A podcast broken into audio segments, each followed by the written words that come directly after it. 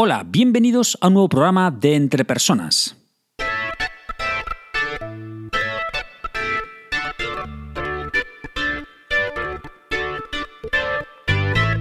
Un podcast donde hablamos sobre todo lo relacionado con el desarrollo de las habilidades y competencias en las organizaciones. Mi nombre es Raúl García y podéis encontrarme en la web www.entrepersonas.com. Hoy es día 9 de febrero de 2018 y este es el programa número 80 de Entre Personas. En este programa explicaré con un ejemplo sencillo lo que significa el paradigma o la filosofía del cliente proveedor interno. ¡Vamos allá!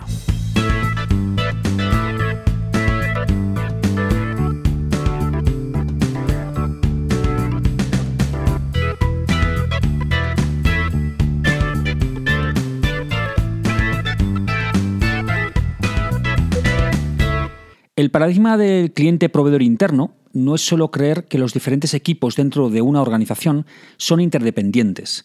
Yo creo que esto es algo bastante obvio eh, actualmente, sobre todo cuando te das cuenta de que no puedes terminar tu trabajo a no ser que otra persona antes haya terminado el suyo. Bueno, pues no solamente es esta interdependencia, sino que además es creer que un equipo de trabajo es un proveedor interno de otro cliente interno. Y además que ese también es cliente interno de otro proveedor interno. Bueno, qué jaleo. Bueno, voy a tratar de resumirlo en una frase. Es decir, que un equipo dentro de una organización es proveedor de otros equipos y a su vez puede ser también cliente de otros proveedores internos. Bueno, más o, no sé si se ha quedado más claro, pero creo que sí que ha quedado más condensado lo que quería decir. Pero más importante que todo esto, en mi opinión, es aceptar que un cliente interno es tan importante como un cliente externo. Así que por lo tanto tengo que satisfacerle o dejarle tan entusiasmado con mi trabajo como lo haría con un cliente externo, que al final es el que me da la vida y el que hace sobrevivir la empresa porque es el que compra los servicios o los productos que fabricamos en, mi, en nuestra organización. Y repito, para mí esta es la clave fundamental de este paradigma. El tener la creencia absoluta, el actuar, el comportarte durante toda tu jornada de trabajo pensando que tienes que satisfacer a tu cliente interno tanto o más como debes satisfacer a tu cliente externo. Esta para mí es la parte fundamental de toda esta filosofía. Las empresas que se organizan mediante equipos de trabajo, que se pueden llamar, dependiendo qué empresa cojas, pues UETs, unidades elementales de trabajo, se pueden llamar incluso mini empresas o mini compañías o equipos de trabajo autónomos, bueno, tienen diferentes denominaciones cada empresa para llamar a estos equipos eh, de trabajo. Bueno, pues estos equipos de trabajo establecen un documento en el que cada equipo deja plasmada información sobre, eh, pues eso, su equipo, ¿no? la misión que tiene, las personas que conforman el equipo, las tareas a realizar, por qué, por qué personas se realizan, etcétera, etcétera. Y además, cada uno de estos equipos de trabajo elaboran contratos, contratos firmados con los proveedores internos y con los clientes internos. Y en este contrato es donde figura qué es lo que van a recibir si el contrato es con un proveedor interno o qué es lo que van a entregar o a expedir si es un contrato con un cliente interno. Y esto supone marcar plazos, marcar calidades, marcar formas de entrega, marcar todo ese tipo de cuestiones como harías con un cliente externo. Y además, si no se cumplen esos criterios, ¿qué es lo que se va a hacer? ¿Qué es lo que se haría en ese caso? Bueno, pues esta para mí es la parte fundamental de toda esta filosofía, este paradigma de cliente-proveedor interno, porque queda muy bonito ponerlo, queda muy bonito contarlo, queda muy bonito decirlo, no, aquí en esta empresa todos somos clientes y proveedores internos, sí, eso me parece genial, pero al final lo que marca la diferencia entre una empresa que esto se lo cree de verdad o una empresa que no se lo cree de verdad es este tipo de contratos. Es este contrato que yo tengo con un cliente interno y que este cliente interno me exige una serie de me estipula una serie de cuestiones con respecto al producto que yo le voy a entregar o al servicio que yo le voy a entregar. Y si no lo cumplo, me lo echa para atrás. Aquí es donde está la clave. Me lo echa para atrás y entonces no me lo acepta. Esto es lo fundamental. Claro, tú como a un compañero de trabajo a decir, no, no, esto no te lo puedo, eh, esto no lo puedo recibir así, lo siento. Pero hombre, que no, no, esto, yo esto no lo recibo así. Según el contrato que tenemos establecido, tú como proveedor interno mío, esto tiene que tener ciertas características, ciertos criterios de calidad que no cumple y por lo tanto yo esto no lo puedo recibir. Bueno, pues esto entre compañeros es duro. Que te lo haga un cliente externo, le da igual, porque al final está fuera de la empresa, le da igual decirte las cosas mejor o peor. Pero dentro de la organización, con departamentos a los que ves a lo mejor todos los días, esto a lo mejor se complica más, ¿vale? Pero realmente es donde está el beneficio de esta filosofía y de este paradigma tan importante en los tiempos que corren. Voy a poner un ejemplo para que se vea realmente cuál es el beneficio que se tiene cuando se trabaja de esta manera, ¿vale? Y cuáles son los costes que se tienen cuando no se trabaja de esta manera. Y para eso voy a utilizar un ejemplo que suelo utilizar, no sé a quién se lo oí, que yo creo que se lo oí hace ya muchos años a alguien, ¿vale? Pero bueno, yo no me acuerdo quién era, entonces bueno, yo lo retomo y, lo, lo, planteo, ¿no? Este ejemplo es em, el siguiente. Somos una empresa que hace tortillas de patata.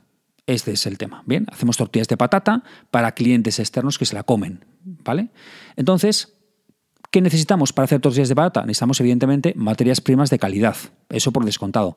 Necesitamos mano de obra, por supuesto, por descontado, además cualificada, formada, entusiasmada, motivada, a tope. También necesitamos un proceso de fabricación, de fabricación eh, de estas tortillas de patata, ¿no? Que puede ser, pues, primero batir los huevos, añadir sal, pues cortar patatas, freírlas, eh, después eh, añadir o juntar las, patatas fritas y el huevo, ¿no? Cuajar la tortilla en la sartén em, y después presentarla o emplatarla, como se dice ahora, ¿no? Me ha entrado un hambre así de repente. Bueno, pues, se, bueno, pues ya se empaqueta o se plantea, se, se pone el plato para el consumo del, cliente final. Y otra cosa muy importante que debemos saber, conocer para hacer bien nuestro trabajo como empresa que hacemos tortillas de patata, es conocer cuáles son los criterios que tiene el cliente externo para determinar si la tortilla le gusta o no le gusta. Uno evidentemente va a ser el sabor, está claro, pero también va a ser importante el color externo que tenga, va a ser importante la jugosidad que tenga, ¿vale? Que no esté cruda la tortilla, pero tampoco esté, pues rehecha, ¿no? Totalmente sólida como un ladrillo. Em, a lo mejor es un cliente que no le gusta la cebolla, no quiere tortilla con cebolla, no quiere cebolla, o sí que quiere cebolla, depende. Y también, por ejemplo, criterios como que la patata, pues que a lo mejor, mira, quiero que se note, pero que no esté dura, ¿vale? Que no esté cruda, sino que, pero que se note, ¿vale? Que no esté aplastada o que no esté... Y otros criterios que puede tener este cliente externo.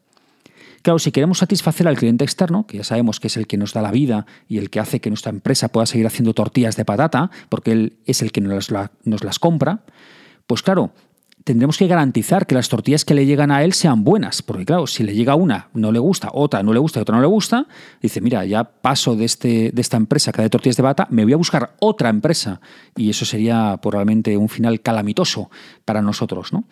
Entonces lo que tenemos que hacer es si empiezan a llegar tortillas malas, decir, oye, ¿qué hacemos?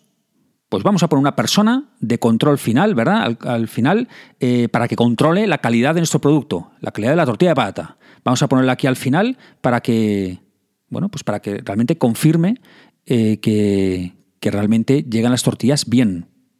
Pero claro, eso supone mucho coste, porque no solamente es el coste de la persona que está ahí vigilando que, la tortilla final pues tenga todas las características que el cliente final demanda, sino que también, claro, cada vez que una tortilla no está de acuerdo con los criterios del cliente, se tira. Se tira la tortilla, es decir, se tira los huevos, se tiran las patatas, se tira el aceite, se tira el tiempo, se tira pues todo lo que ha conllevado realizar toda la tortilla. ¿Cuál es otra opción que se puede hacer? Y desde la perspectiva proveedor-cliente interno, pues muy sencillo, se crean equipos dentro de ese proceso en el cual uno puede ser pues, los que pelan patatas, otros pueden ser los que preparan eh, el, huevo batido, otros pueden ser los que mezclan o juntan eh, las patatas con el huevo batido en la sartén, eh, etcétera, etcétera.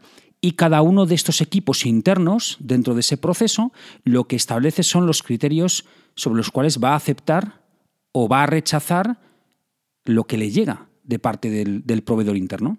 Y entonces, si resulta que, por ejemplo, las patatas están cortadas demasiado gruesas, entonces no me sirve, no sirve al equipo que le llegan esas patatas y la rechaza. ¿Por qué? Porque merece la pena rechazar el producto semiacabado en ese punto que no esperar a que se finalice totalmente para rechazarlo, porque el coste es mucho mayor. Prefiero rechazar las patatas, que solamente pierdo el coste de las patatas, que no rechazar toda la tortilla que ya pierdo, pues eso, pues lo que he dicho antes, ¿no? El huevo, el aceite, el tiempo, la sartén, el, gas o el fuego de la sartén, etcétera, etcétera, ¿vale? Entonces, de esta manera, ¿qué es lo que consigo con, este, este planteamiento de cliente-proveedor interno? Pues ahorro costes y además garantizo la satisfacción del cliente externo, porque lo que hago es en cada momento, en cada, en cada fase de ese procedimiento interno, yo estoy garantizando que el siguiente paso realmente recibe el producto en las condiciones que debe tenerlas para satisfacer al final al cliente externo. ¿De acuerdo? Este es, para mí es el punto fundamental de esta filosofía, este paradigma de cliente-proveedor interno. ¿Vale? Más que pues, la interdependencia, ¿no? que todo el mundo yo creo que ya a estas alturas conoce perfectamente y es consciente de, de esa interdependencia entre todos los departamentos y todas las personas y todos los equipos de una organización. Resumiendo este programa, el paradigma cliente-proveedor interno no solo significa que debemos ser conscientes de que en la empresa todo trabajo que se realiza está interconectado y es interdependiente, sino que también supone que internamente debemos tratar de satisfacer a nuestros clientes internos tanto como a los clientes externos. Y esto supone, en los casos que así se estipule, rechazar el trabajo de nuestros compañeros porque no cumple con los criterios, con el estándar que se ha establecido para poder hacer bien nuestro trabajo y de esta manera también satisfacer al cliente externo. Los beneficios de esto es evidente. Se evitan costes y además se garantiza la satisfacción del cliente externo. ¿Estás de acuerdo conmigo? ¿En tu empresa se trabaja según este paradigma? Puedes enviarme tu opinión sobre este programa, sobre el podcast o sobre cualquier otra cosa que se te ocurra al email raúl.garcía.entrepersonas.com o también puedes dejar tu opinión en la web www.entrepersonas.com barra blog. Espero sinceramente que este programa te haya sido de ayuda y no olvides que las empresas son las personas que trabajan en ellas y que tú eres el máximo responsable de tu desarrollo personal y profesional. Saludos.